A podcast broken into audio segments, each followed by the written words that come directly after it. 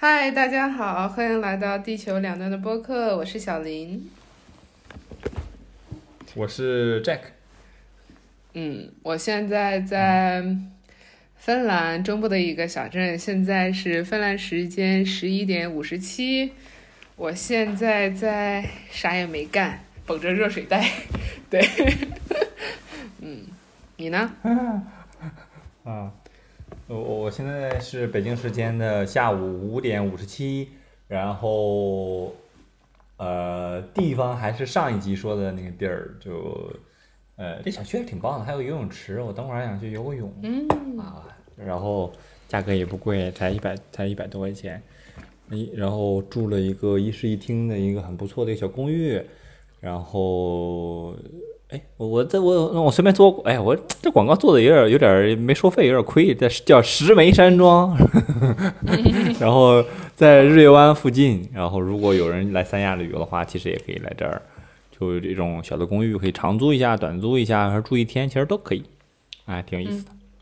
嗯嗯，好，然后然后我我我们俩这期叫扯闲篇儿，扯闲篇儿期，然后我们俩也没想清楚到底扯什么片儿，然后好就准备三二一开扯，来你扯吧。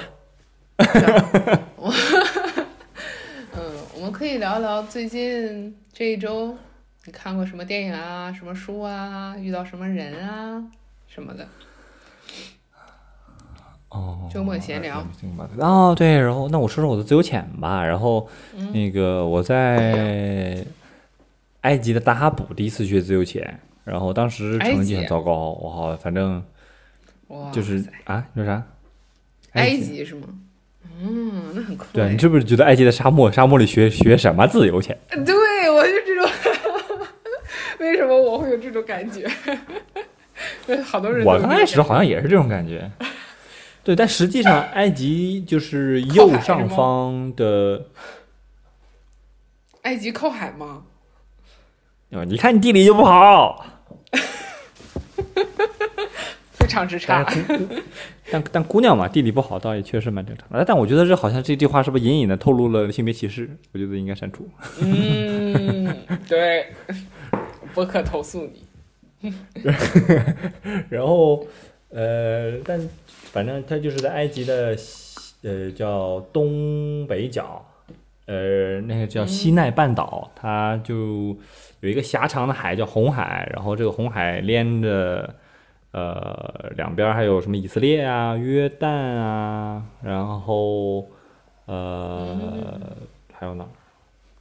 反正但总之就是啊，还有巴勒斯坦啊，然后嗯，然后这片红海就是是就在沙漠就在沙漠边边上，但实际上水水水水里就上呃就是上了岸就是一片沙漠，但水里边这种珊瑚什么特别丰富，然后也是一个潜水圣地，然后有一个叫蓝洞，蓝洞的意思就是那个在沙就是正常情况下那个海海底不都是平平的嘛，然后这个是平平的，突然中间有一个洞，比如说周边只有大概，比如说水深，呃，说五米吧，六米，但甚至有可能更短，可能有两三米，就是可能就很浅。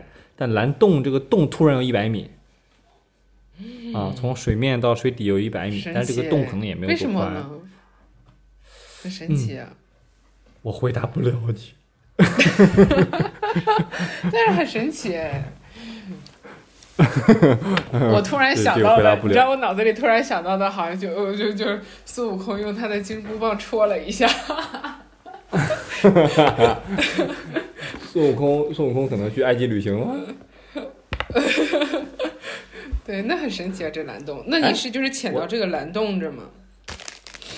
呃，对我刚才还想扯片儿，你比如说，你比如说孙悟空，如果他真的现在是个现代人的话，会不会觉得说，哎，我都到，我都已经都，我都已经到印度了，不然我再往西再旅游旅游嘛，然后顺着路就去埃及玩儿了，有可能。方向感觉，嗯，不不不知道。嗯，好，说回来，然后你，去潜那个蓝洞了吗？我潜了，我是以水肺的方式潜的，就是水肺意思就是说背着氧气瓶儿的那种。嗯，感觉啊如何？嗯，水费这件事情，就是说水费其实是一种观光方式，它算不上什么运动。基本上所有人都可以学水费，然后你就是背着氧气瓶，你就往下往下慢慢跟着教练一队人就下去就完了。然后蓝洞，嗯，蓝洞怎么讲呢？我觉得每个人对一个点，就是对对景点的一个看法都非常的不一样。但我看来，蓝洞就是你比如游着游着，突然一个峭壁。对吧？一个悬崖就直接下去看不到点儿，然后你游到上边儿，反正我没有很强的那种对于水下的恐惧感，但游在上边儿，发现脚下一百米的落差，然后还是挺有，哎，挺有恐惧感的，哎，还是有恐惧感的。嗯嗯嗯嗯，然后但是这个水费不分啊，水费，而而且那有一个有意思的点，就是这个蓝洞中间不是一个大洞嘛，它那个大洞边边上有个小洞。这个小洞是一种管状的方式，然后向下通通通通通，大概大概十几还是还是二十几米的地方，在这两个洞在二十几米的地方连上了，所以你要通过这管道游游游游游游到那个这个大洞跟小洞的交接口的时候，噔就进到大蓝洞里边去了。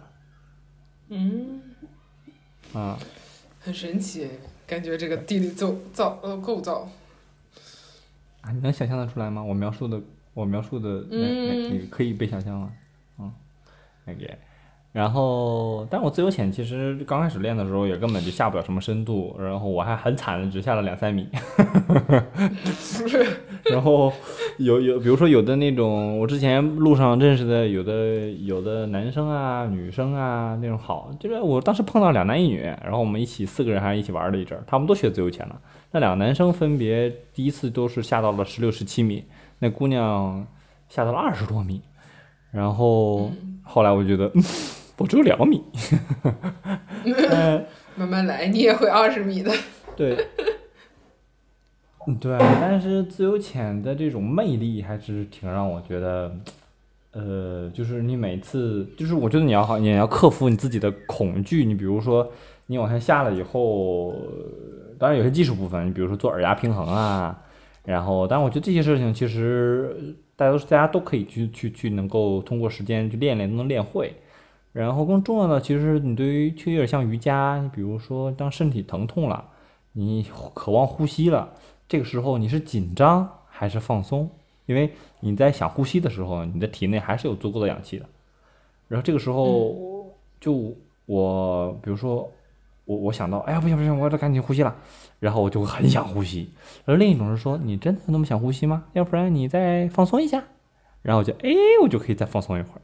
然后，嗯，就其实对身体的了解，我觉得就是通过自由潜可以更深一层啊。然后虽然我第一次入两米，但后来我在巴厘岛那儿复训过一次，下到了十六。嗯，然后。这一次就昨天嘛，我在这个。哎，你在哪个城市？巴厘岛。巴巴巴厘岛的巴厘岛边上一个岛。呃，不不是，边上一个岛，边上一个小岛。嗯。就恶魔之眼，那个那个岛，你知道那个岛吗？个我知道那个。嗯。就就那小岛。我那个时候就去去瑜伽培训的时候，我在那边就是巴厘岛待了一个月嘛，然后。但是，嗯，我有想去过那个地方，但是我没去我，就在两个城市，有一个小镇叫什么仓谷，他们在那块冲浪很多，但是潜水好像没有，嗯，很多，嗯，对，这还挺好的。恶魔之眼，嗯，在那十六米是吗？感觉如何？两米和十六米对比如何？嗯，是风景不一样。就。这件事情说明了，就是一个人只要很放松，动作做对了以后，呃，下到十六米不是一个难事儿。因为我之前碰到的四个人，呃，碰到的三个人，个个都下到十六米了。然后可能我之前是有一些技术性的错误，然后，嗯，对，然后他其实给了我给了我信心啊。那其实我我就是起码不是个是这个这这个这个这个运动我也是正常的，然后。就是我我不是很喜欢特别激烈的运动，或者说对抗性的运动，我也不大喜欢。那自由潜其实相对而言是一种那种，嗯，相对而言，但当然自就是所有的潜水都不能一个人潜，但是你在潜的过程中，你在这次下潜，其实你并不在，你并不用考虑其他人，你只用考虑你自己，就是这种跟自我相处的一种感受。然后你身体放不放松？你踢腿的时候是踢得快了还是慢了？然后，呃，你下潜的时候有没有很着急的去想我到底什么时候到底儿？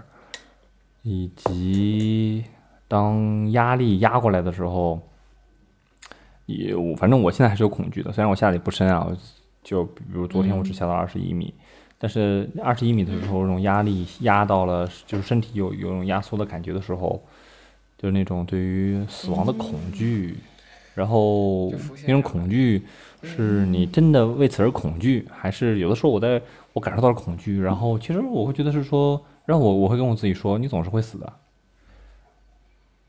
嗯，你总是会某种方式死去。然后我觉得，诶，那种对于死的恐惧就消散了很多，啊，嗯，所以当然上来的时候，因为下的就是，因为就是十六米的那一次跟这一次隔了快有两快了两年了吧，然后所以其实这一次下到二十一，我理解稍微有一点点快，所以我的肺有点不大舒服，可能会有点。嗯，就是这个，你知道，你知道气在上边的时候，每下降十米，它的它的这个空气的这个容积要减少减小一半，所以对你的肺可能在水上的时候这么大，然后等你下到十米的时候就只有这么大了，然后再下就是就会就会再变小啊。嗯，然后啊，对，然后会有一点点压缩的感觉。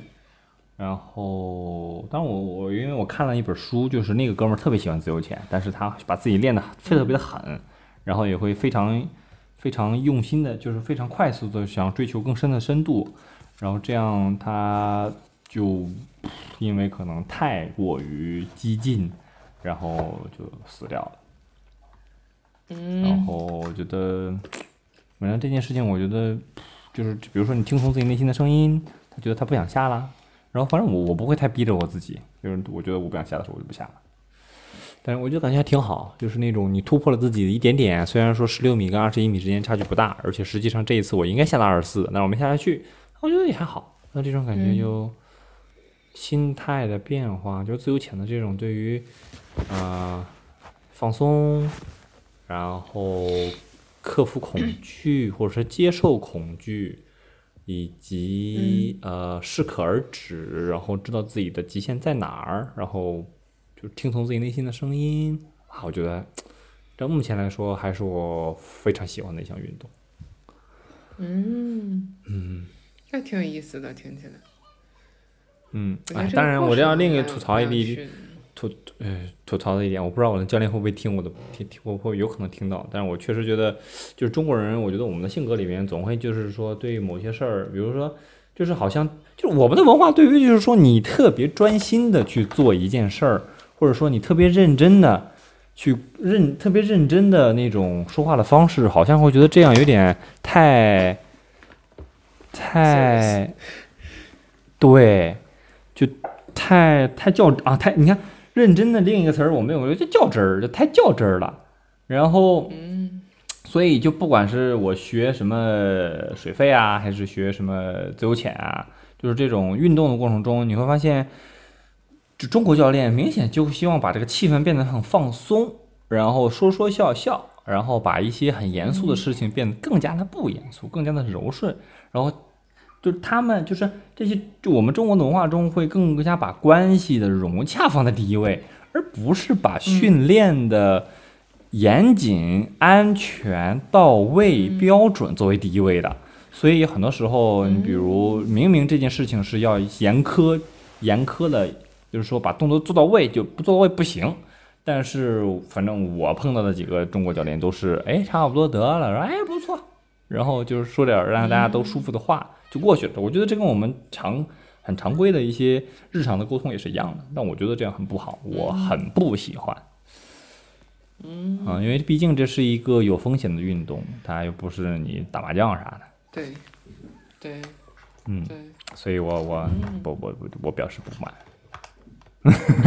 而且而且不管是这个，而还包括另另另外的，包括修车，就是我在骑摩托车嘛，然后骑摩托车去那个去每次我去做保养的时候，就是保养的这个流程，本来啊，本来人家日本人就是我骑的是川崎的摩托车嘛，然后是说川崎在对于一个保养的流程是很严谨的，但是在在中国都都会，因为我们因为没有日本人在店里边，所以大家都会变得很松。然后这个整个修车的流程，比方说有个标准化的操作流程，但都是能简化就简化，差不多就行啊！我好不喜欢这个样子，我就认为它应该是一个打勾的，对吧？A B C D，然后比如下次我这边有时这十项事情都搞完了，一个一个搞完，搞完以后给你给你看这些事情我们都搞完了，然后你还有哪些问题？有哪些问题？我们现在就是沟通一下，看怎么解决。嗯但这是 你觉得你这个是对？嗯，我我突然想到，你觉得你这个是对死亡恐惧的一种投射吗？啊！哇！哎，解释解释解释解释解释解释。不是，就是听起来就看，就听起来你非常在意严谨这些东西，都是因为你觉得他们也是一个挺严肃的事情，就是会关注关乎到你的安危，关乎到你的生命的，就是你又在。呃，对，呃，就是你在探险的过程当中，其实你肯定是会有对死亡的恐惧的，但是你你可能觉得通过这对这些东西的把控，可以某种程度上降低你对死亡的恐惧，或者是降低你面临死亡的几率，所以你很在乎这些。嗯，对对，因为这些事情，呃，对我觉得潜水有危险，骑摩托车风险也挺高。我觉得这件事情，这不仅不仅这这件事情，我现在都是顾客啊，所以我会担心我自己的安危。如果我是工作人员，我也不想我自己出手的事情，我不想经经过我的手的，呃，不管是人还是产品出现了故障，导致别人的一些问题。但啊，我不知道。但你说为什么为什么这种事儿不上心？哎，多不好啊。哎，怎么变成不是扯闲篇儿，变成吐槽大会了？不是，我觉得他们可能不是不上心，而是你对他们的这种行为会格外的感觉不上心。很有可能他们对所有人都这样，或者说很有可能他们没有面临就是真实的这种死亡的焦虑或者是这种恐惧，但是你就是切切实实在面对着这些啊，所以你很有可能你的感受会比别人更强烈一些。嗯，嗯。你觉得呢？我觉得好像听起来是这种感感觉。所以你说这，如果是你，你会怎么办呢？我估计我和你是一样的，我我我会自己再检查一遍。我觉得我很有可能和你是一样的，我会对他肯定是不满，而且我会再检查一遍的，就是我会自己再检查一遍的，确保所有的东西是安全的。然后甚至比如说他给我这个事情，我又觉得，这这这个事情，我觉得又是一个就是群体认同的一部分，就是我就是说，就是你你在大多数人都在嘻嘻哈哈，就是得过且过的这个过程中表现的特别认真，你是有点格格不入的，嗯，对吧？但是我觉得，如果你是一个，比如说是摩摩托车维修师啊，虽然我很快也要准备去做这件事儿，我觉得，呃，而且摩托车维修师刚开始的工资其实很低的，呃，可能两千啊。或者多两千多块钱，或者怎么着，然后 anyway，但是我觉得是说，如果你真的是很用心的去做这件事儿，然后别人得过且过，但是你每一次你都是，不管是说你把车检检查的所有的地方你都检查一遍，对吧？然后检查一遍以后，你告诉顾客，对吧？你的什么？你的轮胎，你的比如胎压，你的发动机的巴拉巴拉巴拉巴拉巴拉这个目前的指标是什么样的？然后我建议你怎么怎么样。我觉得你这样的态度去工作的话，就是不论你做什么工作，你这样的态度都是一个，嗯，对吧？很好，我觉得这很对呀，就很好，很对。不要因为别人觉得你格格不入，或者是就降低对自己的这些东西。我会觉得这是很好的品质，也是值得坚持的。但是有的时候你就会和别人不一样，但是那又怎样呢？我为我要为我自己的生命负责呀，就是他们并不为我负责，所以。无所谓，格格不入就格格不入呗，这是我的感感觉。我我有的时候也会遇到这样的，我就是工作上，我又和你一样，我工作上非常认真，非常较真儿，就非常在意细节这些东西。但是别人就会觉得，就就没有必要那么在意。但是我就不行，我会觉得既然有标准了，你就应该按照标准来啊！你为什么不按标准来？除非你有更好的理由。嗯，所以我就是这样啊。我认为这件事情，我不在管别人 在国内看到的就是这个叫什么，叫呃呃什么哦，就这种群体群群体认同的一个焦虑，对吧？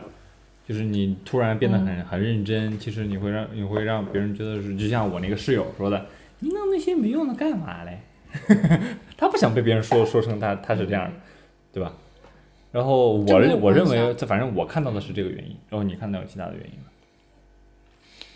对，我会觉得，你知道这个东西就是，嗯，我怎么说？就是你要坚定的和自己在一起。我们就是如何确认自己的价值观，如何确定自己怎么选择，都是看这一个个选择。就是我也面临这样，就是我在大学的时候，很多行为就和我周围的朋友不太一样。可能有很多人觉得我不就这样不好，但是。就我就觉得就没什么，那就是我的选择，然后也是这样的选择去造就了我。就比如说像我们去面临在工作当中的一些细节也是一样，很多人就不喜欢揪这些细节，但是就是因为我揪这些细节，我更有责任感，然后慢慢我就会走上就是这个 leader 的位置上。因为同样在工作的时候，别人就不在意这些细节，别人不想想太多。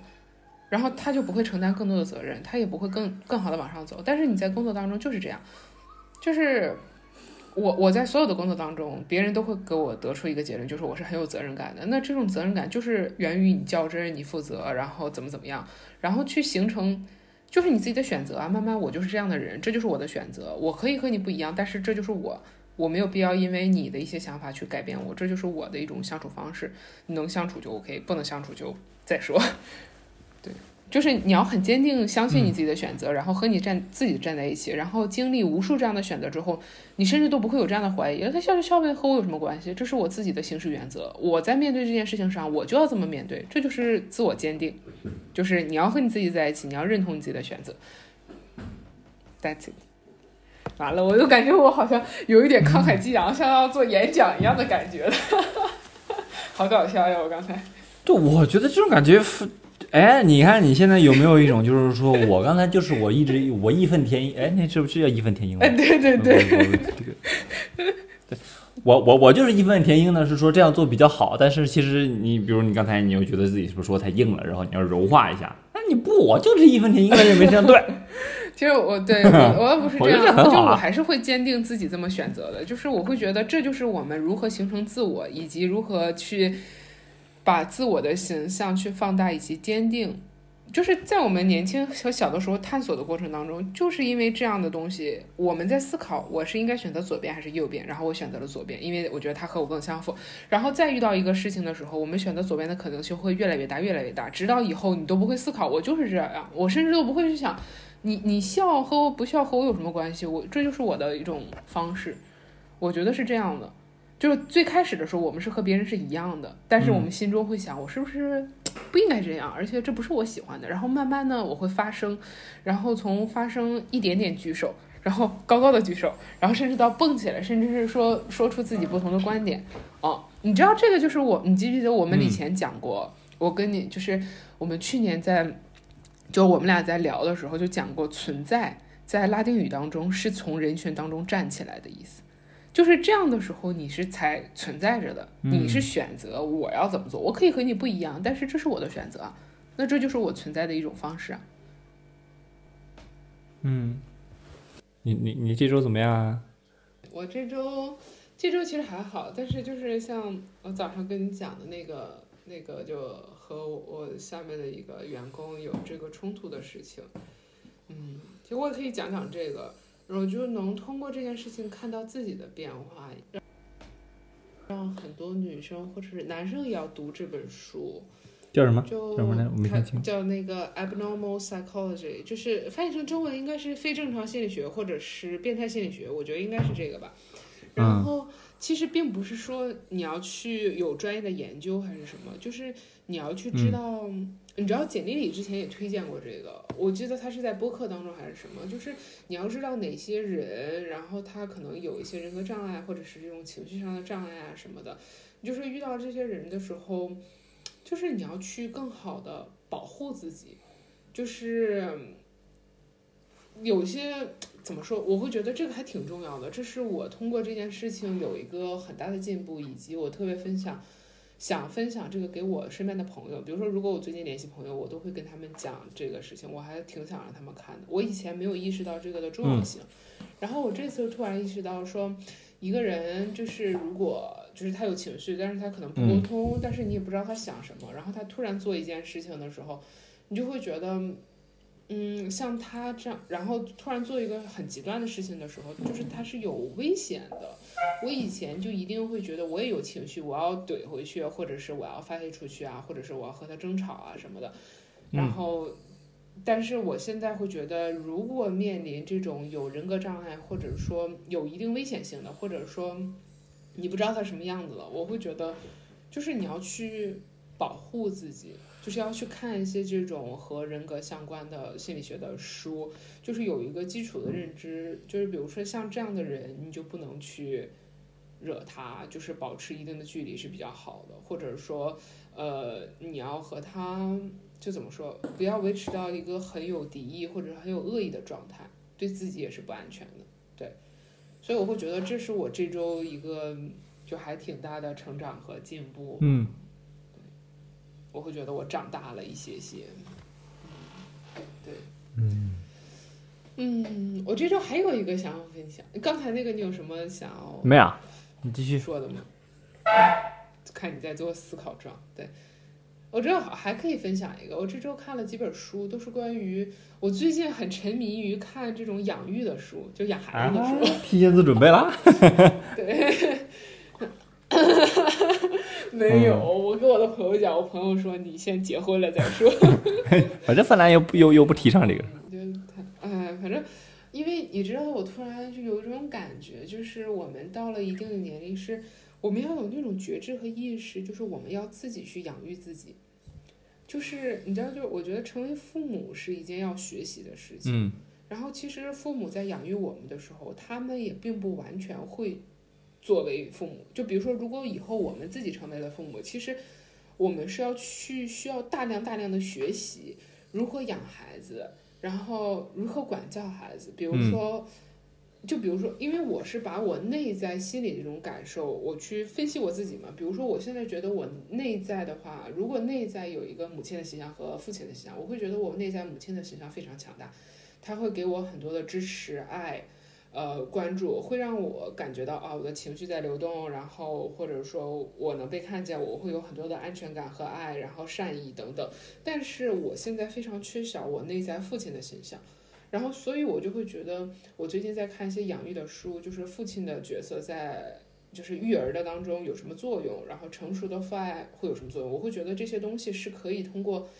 嗯，一定的形式去外化出来，然后去在我自己的生活当中去增加更多这样的部分。就比如说，我会觉得父亲从某种程度上要帮助孩子去规划他的人生，以及去告诉他如何做计划，以及去完成计划。嗯。然后我最近就在思考说，我想给我的人生在，因为我我觉得我的人生现在就是刚刚毕业完了嘛，我觉得就是一个阶段的结束，需要一个另一个阶段的开始。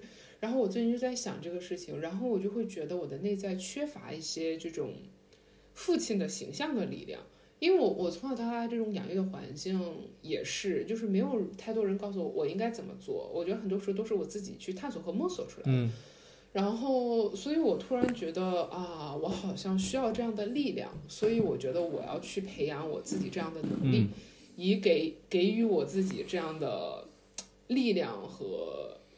能力以及相匹配的行为吧，对，所以我最近在看这个东西的时候，我就有个感受，就是我会觉得，嗯，每个人都可以去在思考自己在成长过程当中需要什么，然后以及如何培养这样的能力。你看，就像我说，我觉得我以前就是，比如说放在四五年前，我会觉得我内在是弱的，比如说我内在会有很多的创伤，我甚至内在那个母亲的形象就没有建立起来，去给我很多的支持和爱。然后我我觉得这几年就是做了很多的疗愈啊，然后心理成长，我会觉得这方面特别强，以及我会觉得我非常爱我自己，以及我可以把我心中这份爱去给别人，我可以很好的关心别人，爱别人。但是我会觉得我好像缺乏那个内在父亲的形象，所以我最近在看一些，就说回来，我最近在看一些养育的书，我觉得。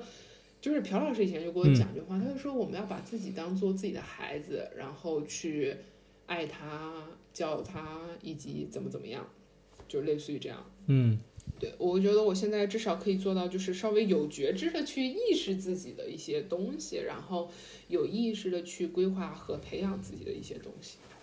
我觉得这是我我这一周就是。觉得还挺好的一个东西，对我，我今天可能有时间，我会把我看的这个书就整理整理，反正就养孩子嘛。我发现一个严重的问题，我们俩是不是对于扯闲篇这个能力有有所有所有所那个什么，有所那个叫叫叫退化？因为我还聊一聊，就是会聊到这种扯闲篇话题嘛，成长啊什么相关的。但我我发现这个问题了。但是，我正经发现这个问题了，就是。但是，那你和你朋友聊是会聊什么呢？比如说，像我现在，如果我要跟可心聊，我也会聊这个话题，我会把这些话题再跟他分享一遍。如果我跟我其他的朋友聊，我可能也会聊那个这个话题。但首先，我自己发现一个问题，就是发现我扯我在跟别人的扯闲篇的时候，我好像不是特别能够接上话，然后扯扯得上。然后其次，但比起以前好了，我起码还愿意听了。以前有一段时间，我正接受心理咨询的时候，那个时间哇，好极端。就是只要如果这个事情说的没有意义，我就觉得说这什么狗屁。然后 到现在，现在虽然变好了，但是我发现扯闲篇这事儿，我还是好像这个能力真的是萎缩了，真的有点萎缩。然后。我也萎缩了，我快没了，我感觉。这可但是对吧？哎，这个事情怎么讲？哎，这这个事情我要看，就回回到正经正经问题啊。你说那个对吧？你看大多数人，我觉得有少少数人能能够聊一些特别心理啊啊，包括哲学啊一些非常非常深刻的一些问题，但是很多人其实聊不明白的，或者说你生活中并不能总是碰到跟你能聊到一起去的人。那这个时候真的就不聊了吗？还是说聊呀？我不，那我不知道你，你还能就是和就很简单的聊，但是我会觉得是这样，就是我觉得我们两个能扯闲天儿的，怎么说非常少，因为我们不是不是住在同一个城市，或者是不是有相同的这种环境的。然后比如说我和我周围的朋友，比如，然后我们也会扯闲天儿。然后就会去聊一些八卦，然后聊一下最近周围的人发生了什么，就是这样。就我怎么说，就是我会和我比较亲近的人可能去聊这种内心的成长以及什么什么样。比如说有些人可能，就比如说甚至我会和我妈也会讲这些话题，我想让她知道我的一个变化感受。然后呢，他可能就是一个倾听的就就角色嘛。我我说我也会。我可能和一些朋友，他对这个东西。他可能觉得你不会，可能他不信我，我操！哎，对对，然后我会觉得，我对于我来讲，分享就是类似于这样，我把我的一些成长分享给你，然后我们就相互分享状态嘛。可能这对我来讲就已经是扯闲天儿，对，就就可能是这样。然后比如说我也会扯别的，但是。可能我扯完了，我就会忘了吧。对对对对，就是扯一些。但不得不承认啊，有的时候我觉得。但是我对于八卦那些不感兴趣。但是我可以和他聊，但是我不感兴趣。我会可以，我可以听他听他讲他这些东西，但是我可能就没有那么多想分享和表达欲。但不得不承认的是，你比如说，如果当然我我我也在好奇，是说是我现在因为端着手机还在以录播课的方式在讲呢，还是说是？其实聊一些特别内心的事情，有的时候还是有点累的，还是需要用心的，是需要专注的，是需要，对吧？对呀。此时此刻，我们要那个此时此地，就是，对，因为要倾听，他就是要在此时此地啊。然后去听别人的感受，然后。但我觉得扯你扯闲篇儿的时候，你自自然然就此时此地了。你就是很好奇他扯的这个片儿，扯的这个扯的这个蛋到底有多有多淡。那你想扯点什么蛋？扯。我不知道，但你按这个事情，你要是说来吧，来吧，扯吧，你就扯不出来。嗯，我觉得有可能是因为我们的工作环境没有在一起，然后生活环境没有在一起，然后没有一些其他的交集。嗯，我觉得，那比如说，如果我们一起工作的话，那就可以一起吐槽吐槽同事啊，吐槽吐槽老板啊什么的。嗯，也，嗯，需要把扯，这个需要把扯淡能力对吧练一练。我操，不得不得不得行哦。但我觉得这个问题还是挺值得思考的。嗯，我要那想好吧，你又开始精神分析了是吧？分析，及及时及时分析一下。扯扯对，我那是看样子扯不出来了，扯不出来，我准备把我衣服洗一洗，因为我好几天没洗，我都臭了。好吧，呃，比如说你这这不是海南比较热嘛？如果没在海南之前出汗也不多，所以我就不怎么爱换衣服，然后现在就不太行。换一换吧。你想，你还有想和女生牵手，然后又想和人家有呃肢体接触，你都不换衣服，人不行。我这我，你知道什么叫男人味儿吗？这叫这个叫不叫男人味儿，这个叫男人臭味儿。总之，反正反正男人味儿在逐渐加强。臭味儿。快去洗吧。孩子今天今天扯淡片扯的不是很成功，我们还会有扯淡片的，我们下一次肯定会扯的很成功。我们会努力，我们会努力，我们会加油，把自己的扯淡能力从退化的状态再把它练回来。可以啊。嗯，好的。行，那我们这期就这样吧。然后，那我们就结束啦。就是愿我们和我们的听众都有一个美好的一天，愿你有很多很多开心的时刻，无论这些开心的时刻是扯淡的时刻，还是和别人分享内心的时刻，还是严肃的时刻，嗯，只要你开心都可以。嗯，对哎呀，我说这个话好那个什么，我昨天还分享了一篇文章，说人一生不是为了追求开心的。然后我现在这样说，愿你有很多很多的开心。啥？你应该以你应该以李诞的口吻来说出一个祝福我福。就愿你有很多很多的开心，我就这么说，怎么的？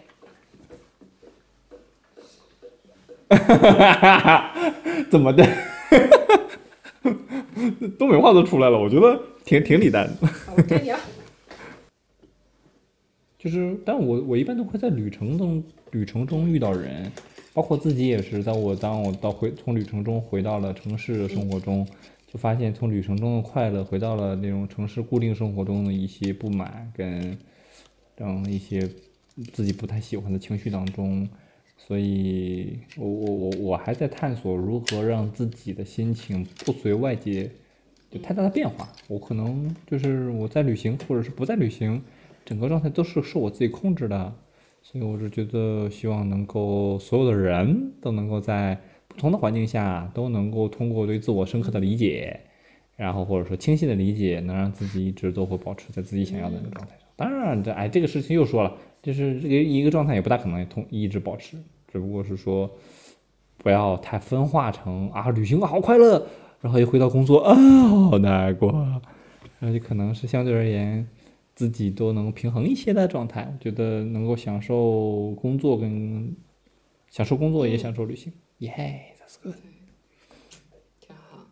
嗯，好，啊，地球两边的两边的博客只扯淡扯篇，再扯见。淡片就 在此结束了。嗯，拜拜。嗯，再见。